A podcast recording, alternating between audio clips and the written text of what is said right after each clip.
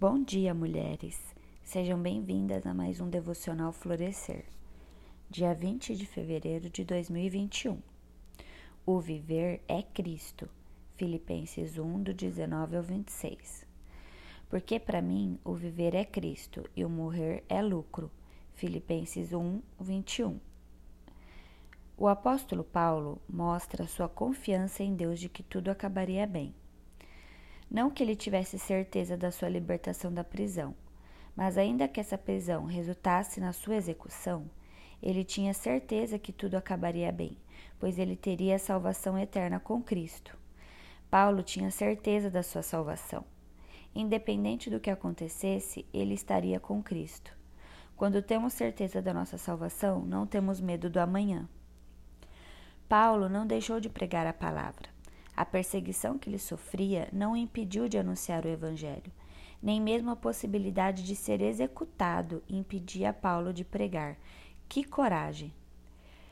Paulo não buscava o seu progresso ou o seu conforto, ele só buscava o progresso do reino de Cristo. O viver para Paulo era servir a Cristo nesta terra, o morrer era enfim se alegrar na presença de Cristo. Portanto, viver aqui nessa terra para Paulo tinha que ser para anunciar Cristo. E seu viver e o seu viver tem sido para anunciar Cristo?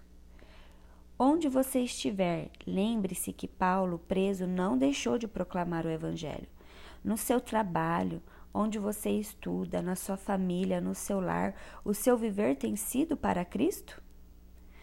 Temos que buscar esse propósito de vida, glorificar a Cristo em tudo que fizermos sem interesse pessoal, sem se promover, sem interesse financeiro, sem rivalidade, sem buscar conforto, sem medo, fazendo tudo com amor a Deus, para que os outros sejam alcançados. Qual tem sido a sua motivação e o seu interesse na obra do Senhor? Para nós cristãos, nosso maior motivo de alegria e de vanglória deveriam estar em Cristo Jesus mas vocês são dele, em Cristo Jesus, o qual se tornou para nós, da parte de Deus, sabedoria, justiça, santificação e redenção, para que, como está escrito, aquele que se gloria, glorie-se no Senhor. 1 Coríntios 1, 30, 31. Que você possa ficar com mais esse devocional, medite na palavra do Senhor, ore, busque a revelação ao seu coração. E não esqueçam de responder aquelas três perguntas que nos ajudam no devocional. O que esse texto me ensina sobre Deus?